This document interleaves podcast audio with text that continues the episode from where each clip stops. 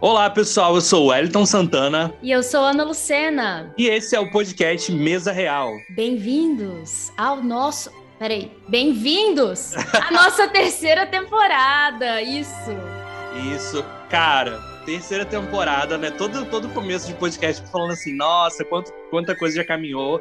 Mas essa terceira temporada eu tô mega animado, porque ela promete muitas coisas, principalmente pra gente quanto, quanto comunicador. Né?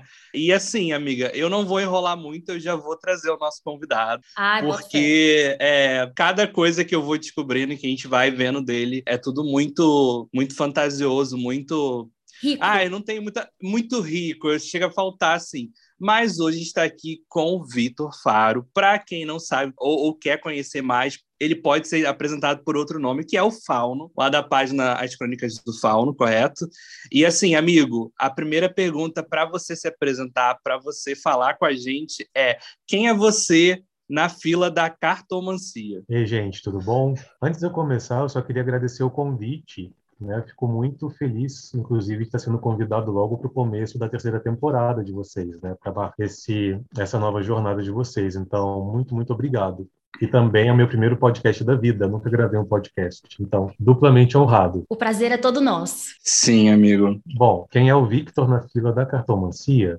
É, acho que eu posso me definir assim: alguém que busca, de todas as maneiras, propagar a arte que existe no tarô. Esse é meu maior interesse com cartomancia. Eu adoro ler, adoro ter meus consulentes e tudo, mas o que me motiva, o que faz meu olho brilhar na cartomancia é descobrir as referências artísticas, o que tem de história da arte através das cartas e apresentar tudo isso numa embalagem o mais artística que eu puder apresentar para o meu público, né, com música, uhum. partes plásticas, enfim. Massa demais. Isso é bem visível assim no seu trabalho, no que você disponibiliza para as pessoas nas redes sociais e é algo bem admirável assim. A gente quer saber como que o tarô chegou na sua vida. E o tarô e, enfim, as artes ocultas de modo geral, como que isso chegou para você? Ah, então, o tarô tá na minha vida já tem quase 20 anos. Quando eu paro e penso assim, é a primeira vez que eu peguei num tarô na minha vida, que foi justamente, acho que muita gente conta uma história similar, né, que o primeiro tarô que pegou era da mãe. Isso se repete muito na, na história de muitos cartomantes. No meu caso foi assim, é, eu sou geminiano e penso então numa criança geminiana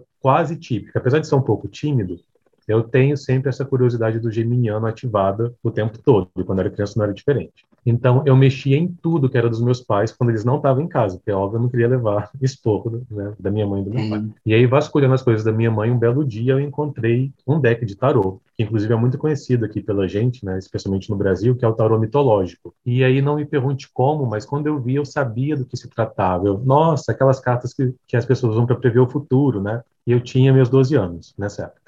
Então, dessa vez eu não resisti. Quando ela voltou para casa, eu confessei, mãe, eu mexi nas tuas coisas, tal. Mas olha, você me empresta? Né? Achei tão legal, me empresta para aprender a ler. E ela tinha guardado o livrinho junto, que vem, que explica as cartas, as tiragens, tal. Uhum. Então, naquele momento, com 12 anos, eu aprendi a ler tarot sozinho, lendo o livro que vinha junto. E aí eu levava para a escola, ia para os coleguinhas tal. E eu lembro de casos engraçados, assim, da, da, assertividade das previsões, né? De até, assim, posso contar um caso bem, bem curtinho? Amigo, o podcast é seu, fica à vontade. É que foi engraçado porque mexe muito com, com o medo que muita gente tem com o tarô, que é justamente da carta da morte, né? Então, assim, teve uma colega minha, só estava na, na sétima série, que ela me perguntou se o namoro dela ia continuar ou ia terminar, né? Na lata, assim, pergunta de amor super típica, né? A gente recebe com presente. É.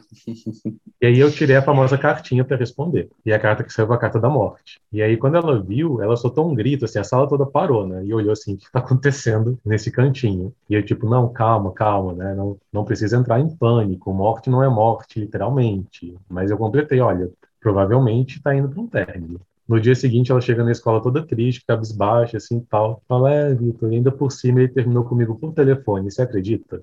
Nossa, tadinha! Meu Deus, cara! Gente, Eu que tô história! Rindo. tô rindo, mas é com respeito, tadinha! Na era pré-WhatsApp era isso, né? Términos por telefone. Quem nunca, né? Quem nunca?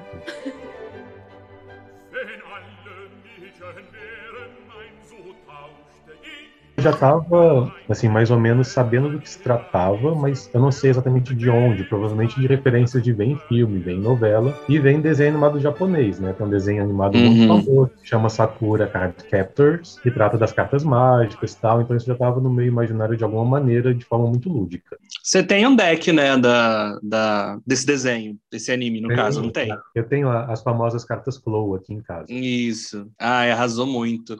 Amigo, tem uma coisa que quando a gente fala sobre você, não tem como ignorar. E aí eu queria que você explicasse para a gente um pouquinho é, como que o Fauno surgiu. O Fauno sempre esteve lá, quando é o Vitor, quando é o Fauno, os dois são uma coisa só, sabe? Fala um pouco pra gente como foi esse processo de, de chegar no Fauno, de se descobrir no Fauno. Bom, eu vou falar de um pouco antes disso, para vocês entenderem uhum. o contexto. Eu comecei a trabalhar e colocar a cara no sol, né, nesse mundo do tarô como tarólogo profissional, em 2018.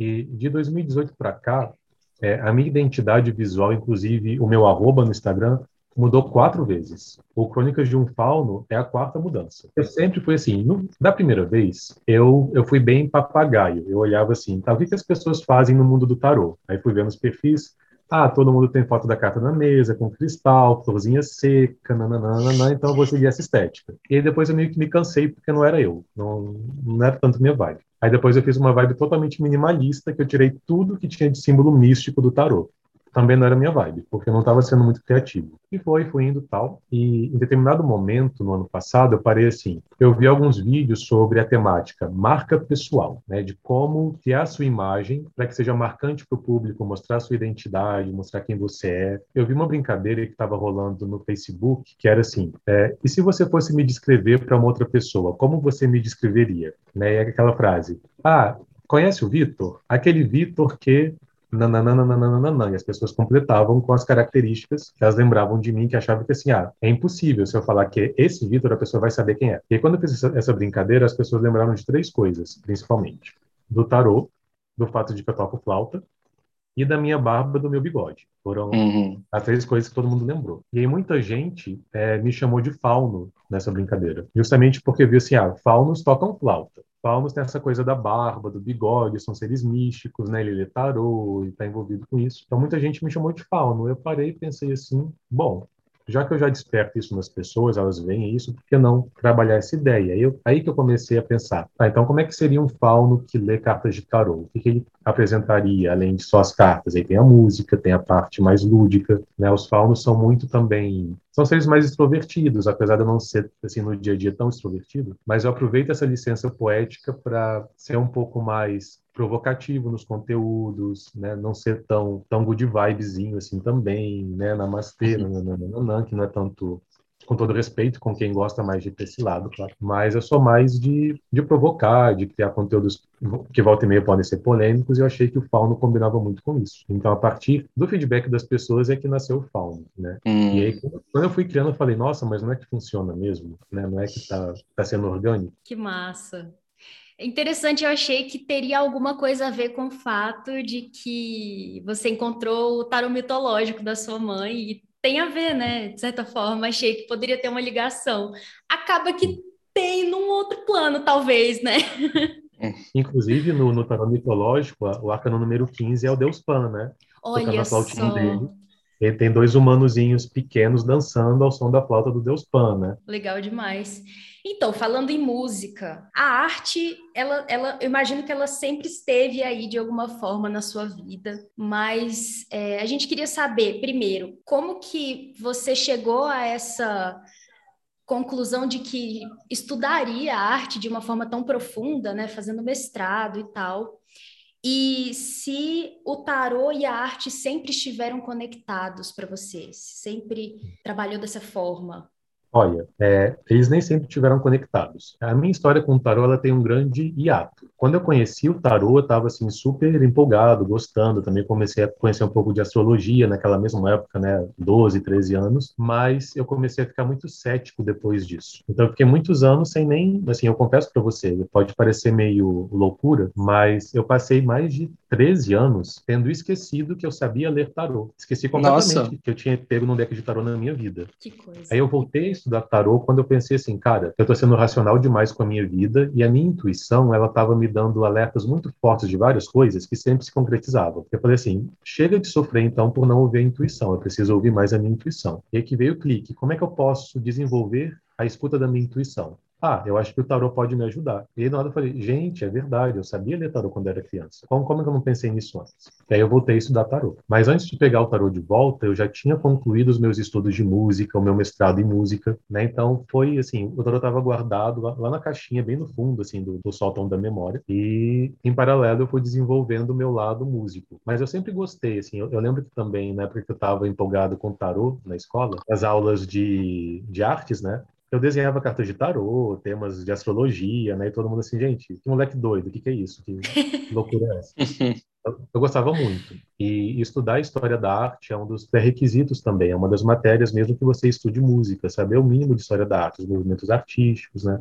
Eu sempre gostei muito de arte em geral, não só de música. E aí, quando eu comecei a aparecer como tarólogo profissional, naturalmente surgiu na minha mente a ideia de unir tarô com música clássica. E aí eu fiz uma série que eu chamei de A Jornada do Louco in Concert, que eu trago uma música clássica para cada um dos arcanos maiores e narro uma jornada do louco, que assim, é uma jornada que eu, digamos assim, o roteiro é meu, né?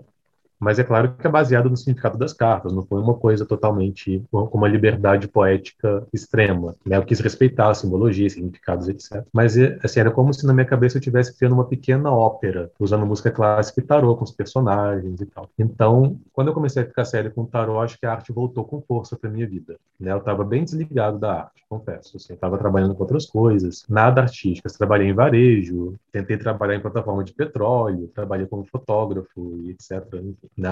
uma loucura. Mas acho que é por aí. Consegui responder bem a pergunta? Conseguiu, amigo, super. Nossa, inclusive, a... deixa hum. antes, antes de você fazer a próxima pergunta, amigo, eu, eu fiquei curiosa com uma coisa. Você tem essa esse entendimento de que durante esses 13 anos da sua vida você estava muito racional e a sua intuição ainda assim te chamava para algumas coisas. Hoje você diria que que a sua intuição e a sua razão estão equilibradas diante do tarô, diante da vida? E como que foi isso, assim? Porque eu tenho uma dificuldade gigante para lidar com a minha intuição. Então é uma pergunta assim para o podcast e para mim também, porque eu tô curiosa. eu diria que hoje eu estou bem equilibrado, mesmo assim. Eu costumo ler muito tarô para mim mesmo. Eu sei que tem tarólogos que não gostam de ler para si, tem esse medo e tal. Mas, na verdade, tudo que eu faço para os outros, eu primeiro experimento em mim, antes de fazer para os outros. Né? Então, com o tarô não foi diferente. Eu precisava ter uma confiança no tarô comigo mesmo antes de começar a ler para os outros. Do tipo, não, esse negócio me ajuda, funciona para mim, então agora eu me sinto à vontade para fazer para os outros. Mas é claro que no começo tem aquela história assim: será que eu estou sendo tendencioso? Será que eu não estou querendo puxar a leitura para a resposta que eu quero ouvir? Então, o tarô me ajudou muito a separar o que é intuição do que é tendência, o que é intuição do que é paranoia, né, do que é medo, que às vezes a gente a gente tem lá guardadinho, né, um, um, receio, né? A gente vai ler, por exemplo, sobre amor e se você já sofreu muito na vida, né, causa de, de amor, você vai tender a olhar para as cartas e dizer assim, ah, não, vai dar errado, né? Fulano vai fazer isso com você, vai repetir o mesmo ciclo tal. Então, o me ajudou muito a calibrar a minha intuição. É claro que ela não é infalível, tá? Eu também não, não vou me gabar de uma coisa que não existe. Eu acho que não tem intuição infalível para ninguém, inclusive. Mas Assim, eu estou muito mais equilibrado mesmo. E, é claro, para decisões importantes da minha vida, eu, confio no tarô, mas é uma confiança cega. Eu fico assim, tá, entendi, cap captei vossa mensagem né? E vou ver se faz sentido, se eu consigo aplicar ou não. E tudo que eu faço que, que o tarô não corrobora, eu sei que eu faço com a minha conta em risco. Pode dar errado, pode dar errado, tudo bem. Eu arco com as consequências da, da minha, da minha racionalidade também, né? Captei vossa mensagem. Amigo, eu tenho uma, uma pergunta. Você falou que seu primeiro contato com o tarô foi através de um tarô que a sua mãe tinha, dentro do, do, do, seu âmbito familiar. Só você que joga tarô, ou de repente a sua mãe joga, você tem outras pessoas que vêm nessa mesma métrica que você para um meio é, holístico? Como que é isso?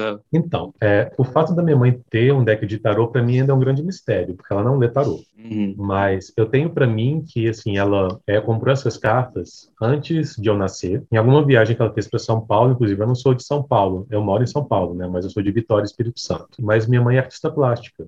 Então, acho que ela também comprou o tarô com interesse artístico. Hum. Gostava do traço e, assim, as edições mais antigas desse tarô, né, as mais fiéis ao original, porque hoje tem uma edição nova que chama O Novo Tarô Mitológico. E a arte é meio digital, não é tão legal, né? O original você vê que é uma coisa feita a lápis, assim, sabe? Tem, tem um traço Uhum. muito leve, muito bonito, né? As cores muito bonitas. Acho que minha mãe se atraiu por aquilo, né? Ela, inclusive, a gente não sabe onde esse tarô tá. E ela não lembra de ter tido esse tarô. Sério? Sério. Meu Deus! Que doideira. Ai, amigo, era pra você mesmo, sabe? Pra você É. ter esse contato. Mistério do tarô. elas, pois é, o o tarô é desaparecido e que, assim, só existe na minha memória, aparentemente. É Porque depois que eu mudei para São Paulo, né, eu deixei algumas coisas para trás em Vitória por questão de volume, né, de fazer uma mudança Uhum. muito grande, não saber quanto tempo eu ia ficar em São Paulo. E eu mandei uma mensagem assim, mãe, você podia me mandar aquele tarô que era o seu e tal? E aí ela me mandou o tarô que eu comprei com a minha mesada, que é o tarô Encantado, da Amy Zerner. Uhum. E que foi o, o primeiro tarô que eu comprei com meu dinheiro foi esse. E era, era uma edição da editora Siciliano, que acho que nem existe mais. E aí ela me mandou esse. Eu falei, não, mãe, olha só. Eu fui na internet, procurei fotos, mandei. Ela falou assim, não, eu não lembro desse tarô. Eu, como assim você não lembra, mãe? Era seu. Eu, tá. Eu não Naquela inventei gaveta, essa mãe. história, eu não É. inventei essa história na minha cabeça, não é possível. É, tipo, Na cômoda, lembro- mãe. Pois é, e eu lembro de levar para os colegas, né, de abrir no recreio esse tarô mitológico. Eu, ok, Gente. deixa pra lá. O Cara, tarô que você leu pra sua amiga era o tarô da sua mãe? Não, esse Ah, foi o, tá. o Encantado. Nunca aconteceu na, na minha vida escolar inteira de aparecer alguém com tarô. Infelizmente, né? Não aconteceu isso. Tem gente que desenha, tem gente que fica batendo papo no fundão e tem gente que joga tarô pra galera. Muito bom. Joga, sei lá, taso e tarô. Ai, ai. Ah, só complementando a pergunta, que Uhum. completa, sobre o resto da família. Também não tem ninguém na família que leia. Tanto a família do meu pai quanto da minha mãe são mais católicos. Embora, assim, minha mãe e meu pai, propriamente ditos, não são é, fervorosos religiosamente. Meu pai, inclusive, é ateu. Então, Uhum. assim, eu não, não tive uma criação religiosa, mas também não tenho uma família que é muito dada a misticismos. Uhum. E você encontrou algum tipo de, de resistência ou foi algo tranquilo, assim, para você? Por parte da família, você pergunta. Sim. É, sim, eles achavam bobagem, falavam assim, ah, menino, tá perdendo tempo com isso, vai estudar, né, sabe? Achavam que era coisa boba de criança, que não ia dar em nada, tal. E isso foi um dos motivos que eu fui meio que perdendo um pouco a vontade de ler e fui ficando mais racional mesmo. Mas, assim, não foi uma oposição como eu acho que muita gente enfrenta, né, que tem famílias que são religiosas, assim, bem fanáticas, né, de pegar a carta e queimar e falar assim, isso é coisa do demônio. Não, não chegou nesse ponto. Mas eu sentia que existia um, um rancinho, né. Uhum.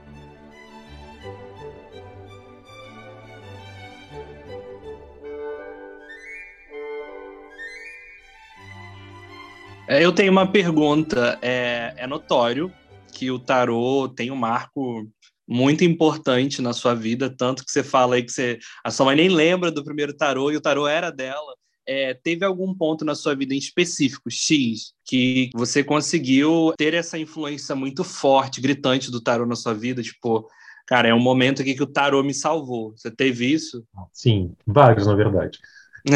Mas, mas, assim, vou, vou contar então de como foi esse recontato com o tarô. Uhum. Foi com 26, 27 anos. E quem sabe um pouco de astrologia sabe que a época da vida é essa, com 26 e 27 anos, né?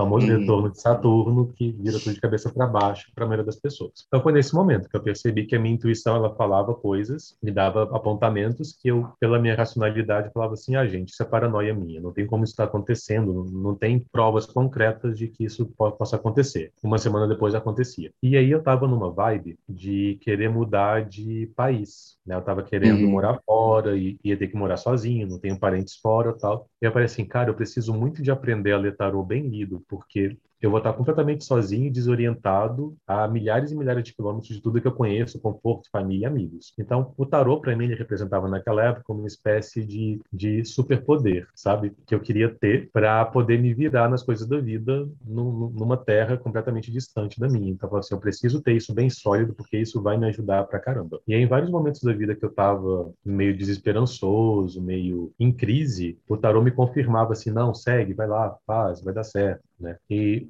mesmo sendo profissional há, há três anos, eu tive idas e vindas, mesmo nesse período, de ter propostas ou ideias de trabalhar com outras coisas, que eu fui lá e tentei, mas sempre, sempre o tarot voltava, né? Como, como algo mais, por incrível que pareça, contrariando o que a maioria das pessoas pensa, né? Como algo mais promissor para minha vida profissional do que profissões que eram tidas como mais mais sólidas. Então, por exemplo, vou contar de outro episódio. É, né, você falou de momentos em que o tarot salva. Uhum. Bom, a minha principal influência para eu me tornar um tarólogo profissional mesmo, porque até então a minha ideia era ter isso como uma, uma habilidade para mim, para me virar. Mas quando eu comecei a namorar um cara, ainda morava lá em Vitória, é, ele gostava muito que eu desse tarô para ele. Inclusive, né, quando a gente trocou o WhatsApp, começou a conversar, a foto dele era a carta do louco. Hum.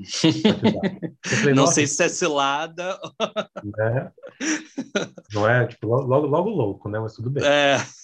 E aí eu falei, nossa, você lê tarô também? Falei, ah, eu não leio tarô, mas eu gosto muito, essa carta tende a sair muito para mim. E, assim, de fato ele estava numa fase um pouco louco, no sentido de que ele era um pouco nômade, vivia mudando de cidade, né? E estava buscando hum. algumas coisas na vida sem saber exatamente o que ele queria, mas só que ele estava se dando ao luxo de experimentar muitas coisas novas. Então eu lia tarô para ele todo dia, eu fazia leitura diária para ele do tipo quando a gente começou a namorar. Eu sempre acordava mais cedo, assim, eu sou uma pessoa diurna, eu acordo sempre 5 da manhã, 5 e meia no máximo. Então eu acordava, lia para mim, lia para ele, tirava as fotos, mandava no WhatsApp, tá aqui a sua leitura do dia. Ele falou, Victor, ele é, ele é capricorniano, inclusive. Victor, você sabe que essa história de ler tarô dá dinheiro, né? Você pode ser profissional. Esse foi um comentário bem capricorniano da parte dele. E aí eu comecei a refletir um pouco e falei, ok, acho que vou encarar essa, esse desafio de ser um tarólogo profissional. Eu estava num período de transição profissional também, que eu tinha pedido demissão do meu emprego e buscando outras coisas. Falei, bom, não custa. E aí, quando o nosso namoro terminou, eu entrei numa crise do tipo, será que eu me tornei tarólogo profissional porque eu queria ou porque eu estava sendo influenciado pelo meu ex? Será que o tarô era para estar na minha vida ou foi uma coisa que eu fiz meio que no embalo do amor, da paixão, etc. E aí eu peguei, né, e li tarô justamente para tentar entender o que estava acontecendo tal. E, e o tarô lá de novo, não, insiste, realmente, uh, é seu, essa habilidade de tarô é sua, não é, não foi pelo outro, foi por você mesmo. Então eu quase, naquela época eu quase desisti de ser tarólogo profissional e falei, ah, então desisto, vou sair de São Paulo. A mudança para São Paulo também foi muito motivada pelo relacionamento. Falei, vou voltar naquele ponto da minha vida antes de tudo isso ter acontecido, dar um reset. Então, sim, assim, em vários momentos o tarô foi, foi essencial. Gente, que coisa. Eu achei que só eu tinha tido esse tipo de. Não, só eu não, né, lógico. Ai, só eu, só aconteceu comigo isso. Ai, é linda. Ai, alecrim dourado.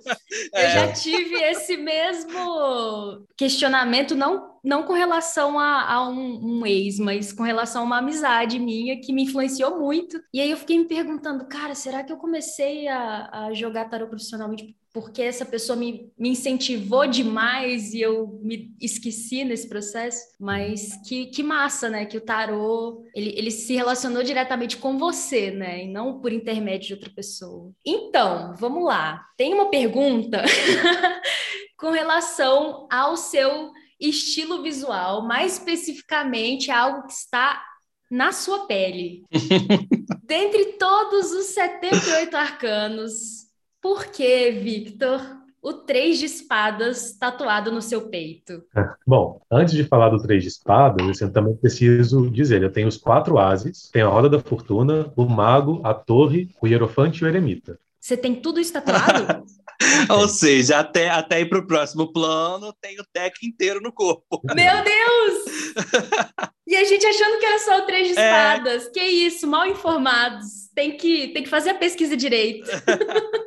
O Três de Espadas aparece mais, né? Por causa das biscoitagens, né? A pessoa vai postando foto sem camisa, a galera vê.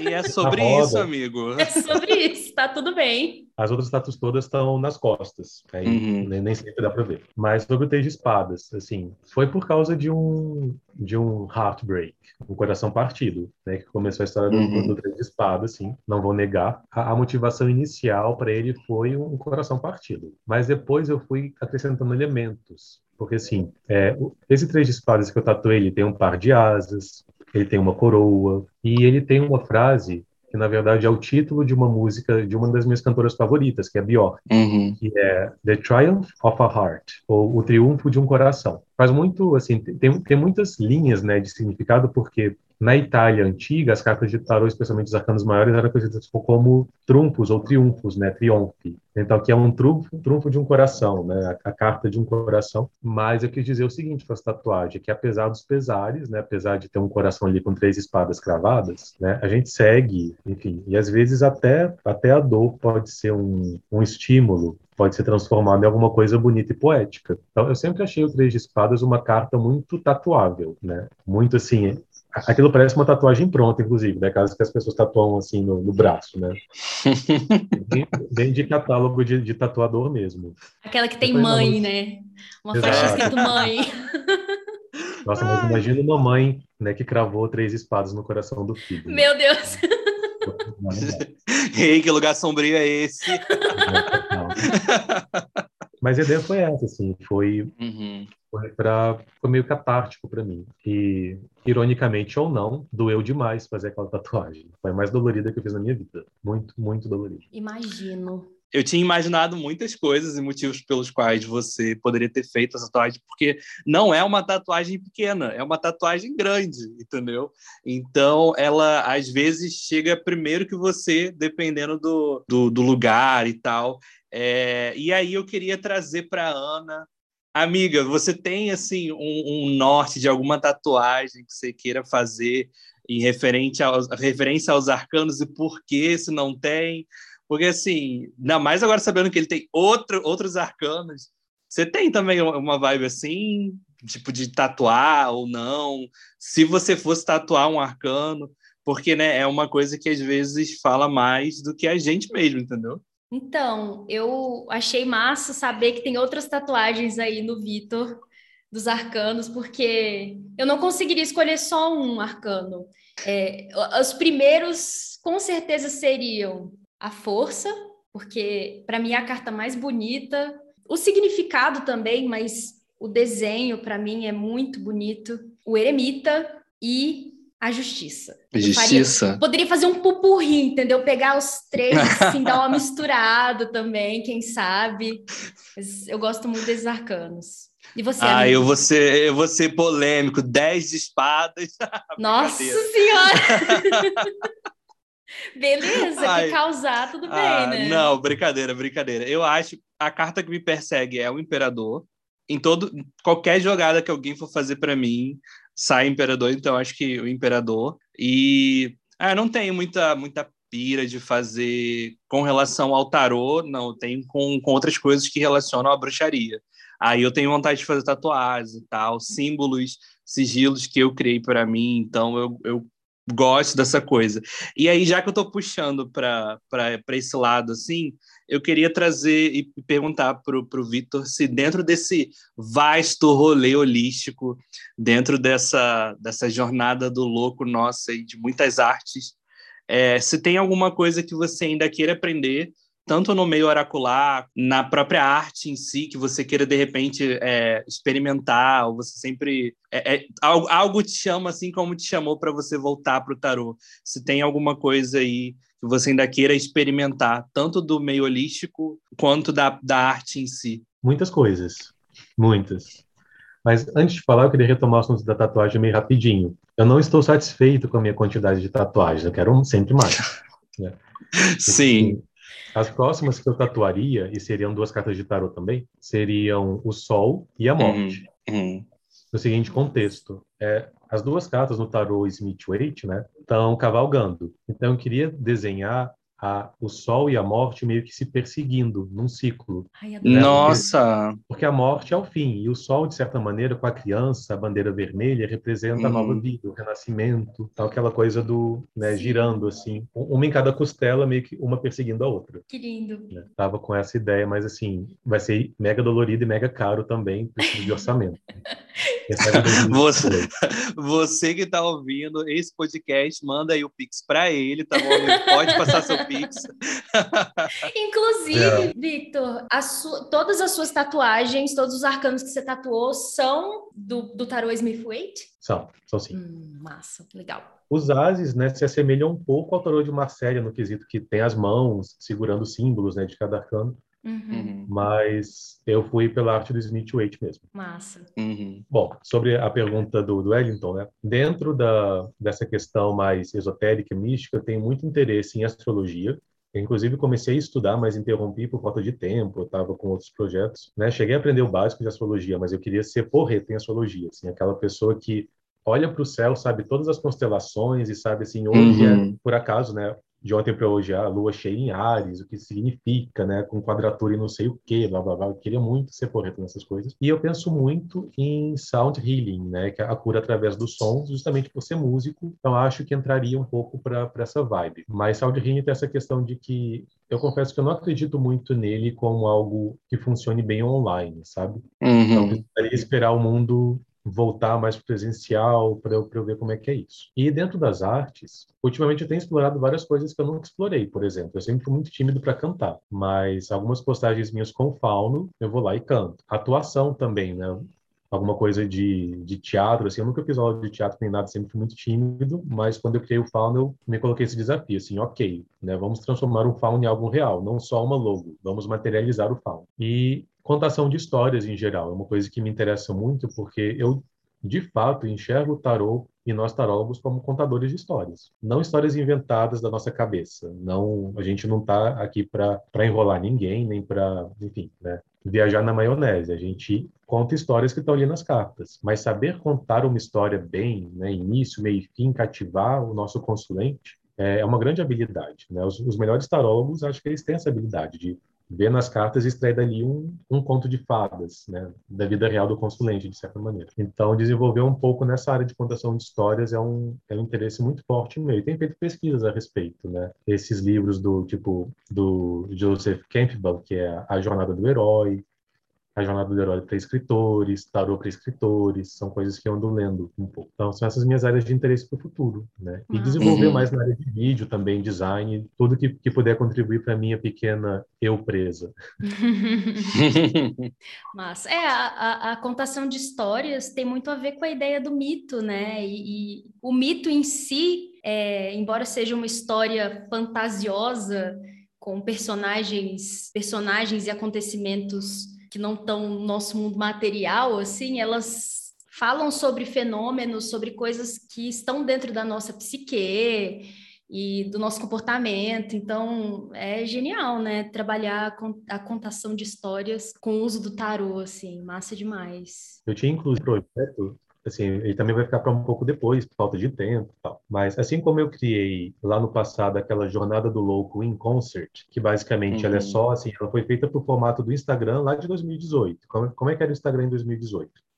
Podia postar no máximo vídeos de um minuto, Sim. não sei quantos caracteres. Não tinha IGTV naquela época, não tinha Reels, não tinha Stories, né? Era só vídeos de até um minuto. Uhum. Então, era isso que eu tinha, né? Então, eu apresentava a música com fotos do tarô e tal, e o texto embaixo contando a historinha da Jornada do Louco com limite de caracteres. Eu queria muito trazer isso para uma coisa, uma vivência real, teatral mesmo. E aí eu precisaria muito dessa habilidade de contação de histórias, porque eu gostaria de fazer uma coisa multimídia, né? Sendo projetado numa tela, as cartas, os personagens, que são as cartas falando entre si, daí eu contrataria dubladores para fazer as vozes das cartas, mas eu seria o narrador, estaria contando a história, ao mesmo tempo eu tocaria músicas na flauta, então uma experiência bem teatral mesmo. Seria meu, meu próximo grande projeto, quando, quando acabar a Uhum. pandemia. Nossa, eu quero ver isso acontecendo, hein? Não, super super. interessada em ver isso, Quem massa sabe? demais. Tomara que, que a sua eu presa consiga é, realizar esse negócio, porque, cara, o lance da eu presa é osso, né? Vem tanta ideia, a gente não tem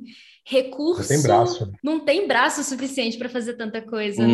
né? Massa demais. Antes da gente ir pro, pro quadro, eu tenho uma pergunta que, que eu tô curioso. O Fauno, você é uma pessoa mais, mais, mais introspectiva, assim, e tal. É, o Fauno, quando ele chega, ele vem... Porque o Fauno tem uma presença muito forte. Em alguns pontos, ele, ele, ele, ele te dá aquela alfinetada pra, tipo, se joga. Existe uma conversa do Fauno e do Vitor dentro da sua cabeça? Tem, tem bastante. Geminiano, né? Já falei no começo do podcast. Essa semana, é, você foi na padaria, inclusive, vestido de fauno. Como é que foi essa experiência? Conta um pouquinho pra gente. Porque acordei num dia e fui na padaria assim, como é que foi isso?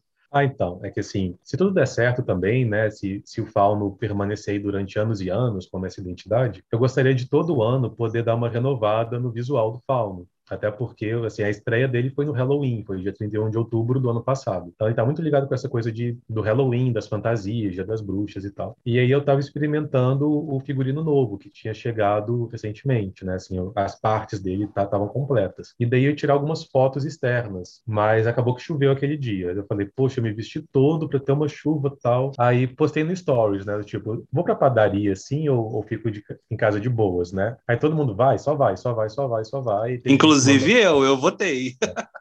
Pilha, né? Claro. E teve gente mandando mensagem assim: você não é doido de fazer isso, né? Eu falei: ok, desafio aceito. Fui. As pessoas em volta, claro, assim, não sei se elas têm essa, essa noção de que tá chegando o Halloween, né? E talvez uhum. tenham pensado assim: ah, até tá indo para alguma festa fantasia, coisa assim, né? Não sei o que passou pela cabeça das pessoas, mas é claro que eu percebi do tipo, eita, o que, que, é isso que eu tô que tá chegando aqui na padaria, né? Ah, eu fico pensando assim, peguei o elevador, abri o elevador, tô dando oi pro pessoal da portaria, entendeu?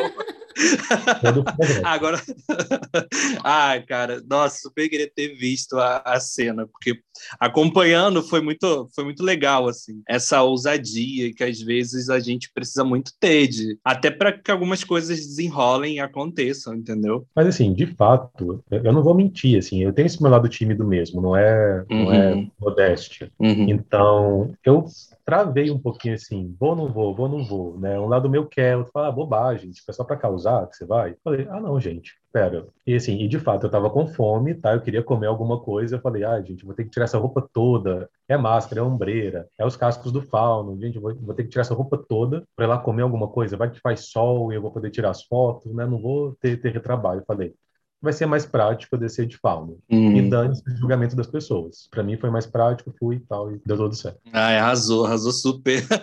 Você teve que ativar alguma coisa assim, tipo, agora eu sou o fauno, para poder fazer Virou isso? Porque eu, eu, Ana, simplesmente não conseguiria fazer isso sem estar nitidamente envergonhada.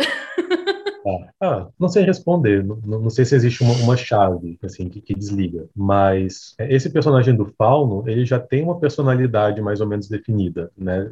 né? Vocês que veem o conteúdo, vocês percebem que ele é um pouco mais sarcástico, ele é um pouco mais impaciente, né? Ele é meio assim, dá, dá umas voadoras, né? Inclusive tem, tem vídeo que, que eu contracendo comigo mesmo, então o Fauno vem para falar assim, ah, você está sendo ridículo, Victor, né? Faz essa pegada. Então, assim, acho que eu também me permito ser um pouquinho mais pistola quando eu tô de fauna. Uhum. Massa. Bom demais. Ai, super. Eu acho que podemos ir para os nossos quadros, então, né, amigo? Podemos, amiga. Roda, solta a vinheta aí. Que merda, hein? Que merda, hein, gente? Que merda, hein, gente? O momento 5 de Copas é um momento flop, um momento em que a sociedade deu errado, um momento em que você gerou expectativa achando que ia ser algo incrível e não foi tão incrível assim. É, a lágrimazinha escorreu. Você tem, Vitor? Pode falar o seu, depois eu falo o meu, porque o meu é, é, é. Eu fiquei assim, gente só Deus. Ah, assim, eu pensei em algo relacionado ao mundo do tarô. Não é nada recente, assim, mas faz parte do, dos estudos, assim, que a gente faz de tarô, que a gente vai descobrindo, né, qual é a origem de tal deck, quem estava envolvido na criação das cartas. Assim, para mim, um grande momento em que a sociedade falhou foi quando apagaram o nome da Pamela do tarô Rider-Waite. Isso para mim foi um flop gigantesco, né? De assim, lançaram Sim. lá o tarô Rider-Waite feito por, pelo Edward Waite, da Aurora Dourada, pintado pela pobre Pamela, né? Ela pintou 78 obras de arte e o nome dela nem vai para o danado do tarô, vai o nome da editora no lugar dela. Um baita do, do menosprezo da parte do Waite também, né? E tem várias cartas em que a Pamela fala sobre esse trabalho, reclamando com os amigos. Nossa, eu trabalhei pra caramba e, assim, além de não ter o reconhecimento, eu recebi pouquíssimo dinheiro. Então você imagina, o tarô mais popular que a gente tem na atualidade, o mais uhum. vendido, o mais copiado, o mais referenciado, e durante quase um século não tinha o nome da Pamela nele. Né? Agora a gente chama de Smith Waite, foi feita pesquisa, a gente sabe, né? A gente tenta resgatar, fazer essa justiça, mas é, é meio tarde, né? Porque a Pamela, infelizmente, faleceu endividada e pobre, né? Então, como a vida dela poderia ter sido diferente se ela tivesse tido reconhecimento? Uhum. Então, para mim, isso é um grande foco da sociedade dentro do, da história do tarô. Revoltante. Respira... É, Revoltante. É, realmente, assim, é o tipo de coisa que nós, como tarólogos, devemos saber, assim, né? Cara, não existiria esse tarô se não fosse toda a genialidade, toda a capacidade artística dela, né? Enfim, Exato. sensacional você trazer isso aí pra gente, porque é uma coisa que a gente nunca comentou aqui, inclusive. Eu tenho dois momentos cinco de copas. É, um tem a ver com tarô e o outro não. O, o que tem a ver com tarô chega a ser um desserviço, eu vou dizer dessa forma. É, tava eu rodando nos grupos de tarô da vida e aí caio numa discussão.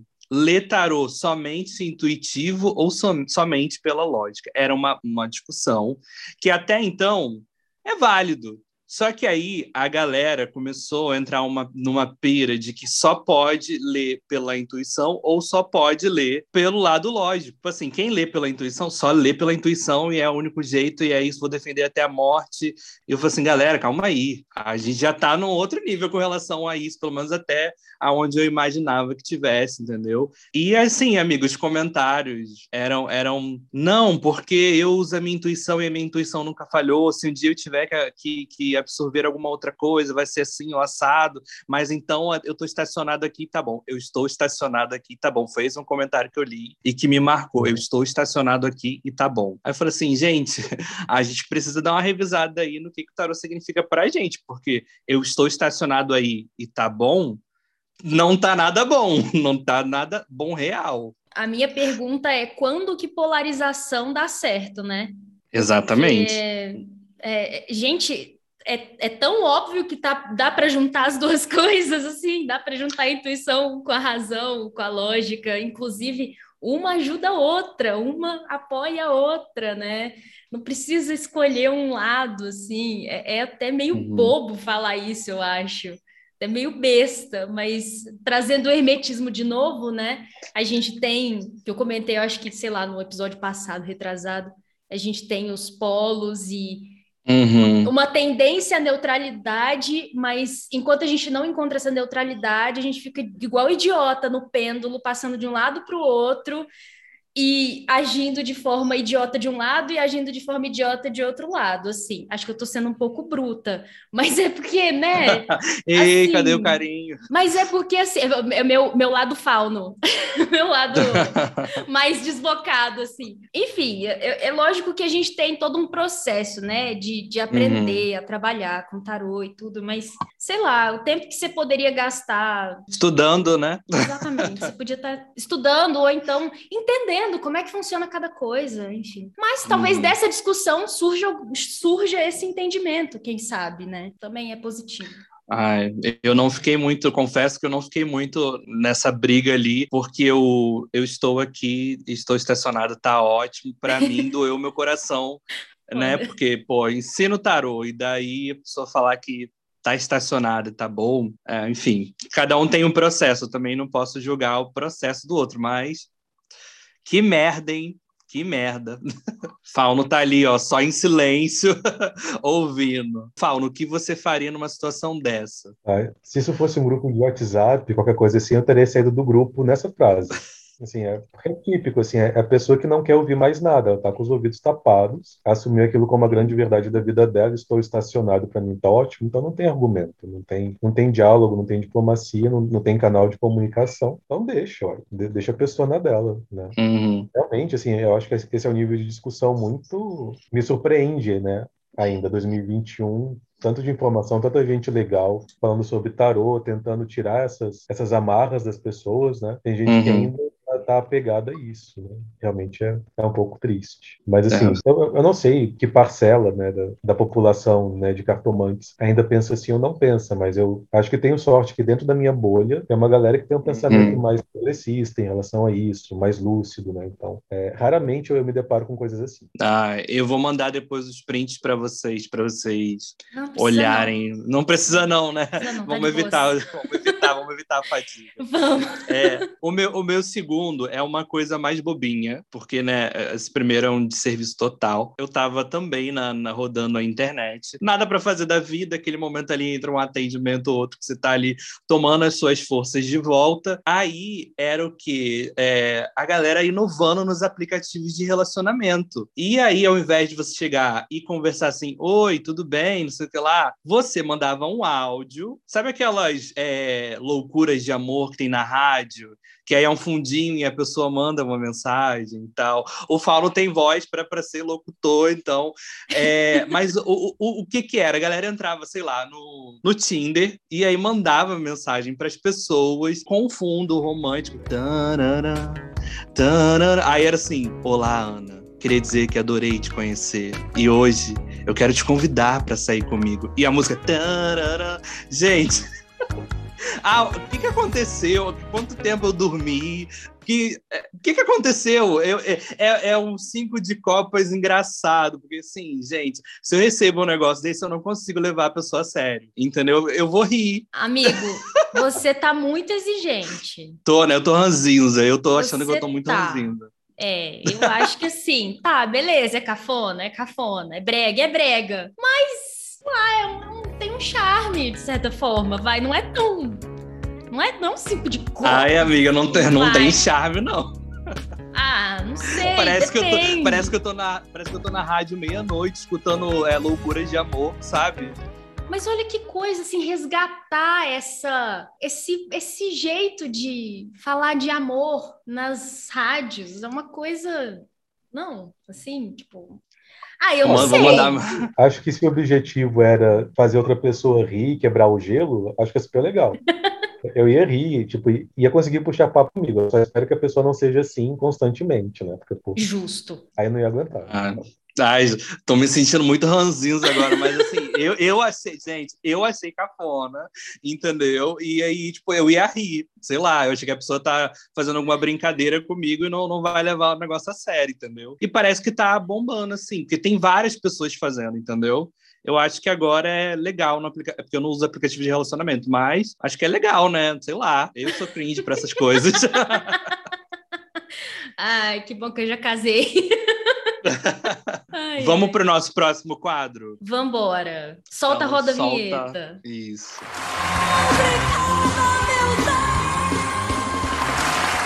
Explica, explica pra gente, amiga, o que, que é esse momento agora? Gente, o momento nove de ouros é um momento para tirar a pressão dos cinco de copas, dar uma relaxada e celebrar coisas, falar de coisas legais, indicar, recomendar algo que a gente ache bacana, que as pessoas conheçam e contar histórias boas também, né? Porque a vida não é só sofrimento. Victor, você tem um momento nove de ouros para contar para gente? Tenho, tenho sim. Também é sobre tarô e tem muito a ver com arte. Nossa. Esse momento Nove de Ouros, ele aconteceu, acho que foi em fevereiro desse ano. Causou até um rebuliço nas redes, que foi quando a Dior lançou a coleção nova dela, toda baseada em tarô. Uhum.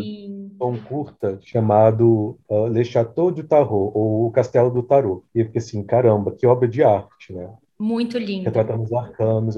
Gente, que legal, uma grande grife assim, de moda, né? uma das maiores do mundo, trazendo esse assunto para para pauta, né? E fazendo realmente assim com todo com toda a finesse, né? Baseado no tarô Visconti Sforza, né? O tarô italiano dos mais antigos que a gente tem, folhado a ouro, então os figurinos maravilhosos, assim. Eu fiquei vendo aquele filme, maravilhado pensando, caramba, esse era o filme que eu queria ter feito na minha vida. Se eu tivesse feito esse filme, eu, eu morria feliz, assim, me sentindo realizado, porque era muito bonito. E aí a gente vive essa época hoje que esses assuntos mais místicos, esotéricos, holísticos, estão ganhando uma relevância, né? Uma certa visibilidade. Nem sempre para o bem. Uhum. Mas nesse caso foi um super acerto, assim, acho que favoreceu muito o nosso mundo, né? Colocou glamour no nosso mundo do tarô. Com certeza. Quando eu vi, quando eu vi esse, esse filme, né, que é um curtazinho, achei incrível e eu fiquei igual um louco, assim, tentando pegar as referências. Eu lembro que eu, tipo, eu vi a primeira vez, aí depois eu vi de novo, pausando, para ver os detalhes e tal. É, a cena da justiça ali, que ela tem vários pezinhos diferentes. Pô, isso é muito bom. É... Ter essa ideia de que ela tá ali para julgar cada coisa bem específica, assim, sabe? É bem impressionante, né? Como esse, esse tema, o tarô e outros oráculos, outros fatores aí esotéricos tem ganhado visibilidade, assim. É massa a gente entender, né? Tá inserido nesse, nesse rolê uhum. místico e conseguir pegar as referências disso. Massa demais. Então, eu vou, eu vou, na verdade, fazer uma indicação de música. Hum. A música se chama Amor Cinza, de um compositor chamado Mateus Aleluia. Não sei se vocês conhecem. Mateus Aleluia é um compositor baiano. Ele fazia parte de um grupo que fez sucesso nos anos 60, 70, chamado Os Tincoãs. Quem canta é a Fabiana Aleluia e ela tem uma voz lindíssima. A letra é muito bonita. A recomendação é essa. Inclusive, o Matheus Aleluia, além de compositor e cantor, é, ele é pesquisador é, em Angola. Ele, ele é um pesquisador da cultura e da história. Enfim, as músicas têm uma. Além de uma pegada muito poética, letras muito bonitas e melodias lindíssimas, assim também traz para um lado mais social, assim, uh, reflexões. E aí fica, além da música Amor Cinza, que é muito bonita, fica a recomendação uhum. para conhecer o trabalho dele de modo geral. Essa é a minha recomendação, Nove de Ouros. Na linha do horizonte tem um fundo cinza. Pra lá dessa linha É, então, para a gente ir para o final, é, temos aí bastante indicações. Vitor, deixe as suas redes sociais. Ah, beleza. Eu basicamente uso mais só o Instagram mesmo. Tem até uma coisa outra no YouTube, mas o meu principal é o Instagram, que é Crônicas de um Fauno. Tudo junto. Crônicas de um Fauno. Vocês podem encontrar a gente lá no arroba podcast Mesa Real. Vocês podem encontrar o Wellington no maravilhoso arroba casa ponto das cartas. E Isso. vocês podem me achar lá no Lucena Tarô, mas assim, saibam que eu não posto nada, eu tô lá só pra gente conversar, se quiserem conversar comigo, mas tô lá, eu respondo mensagens se tiver. Eu queria agradecer mais uma vez o Vitor, ao Fauno, os dois estiveram aqui hoje. É, foi muito importante ter você aqui na, nesse primeiro episódio. A gente já estava cogitando você há um tempo, e aí a gente achou a oportunidade perfeita para conhecer um pouco mais de você, do seu trabalho, da sua história. E assim, saio desse podcast aqui mais admirado pelo seu trabalho e conte com a gente sempre. Obrigado pela gentileza, tanto do convite quanto das palavras. Muito obrigada, Victor, por você ter aceitado o nosso convite. Foi muito legal conversar com você, te conhecer, não presencialmente, mas poder conversar com você ao vivo. Mais pertinho. É, porque até então a gente não tinha trocado ideia e foi muito massa te conhecer melhor. Foi um prazer, foi uma honra. Ah, temos, né? Temos. Isso. Até o próximo episódio, galera. E é isso. Um beijo para vocês. Beijos.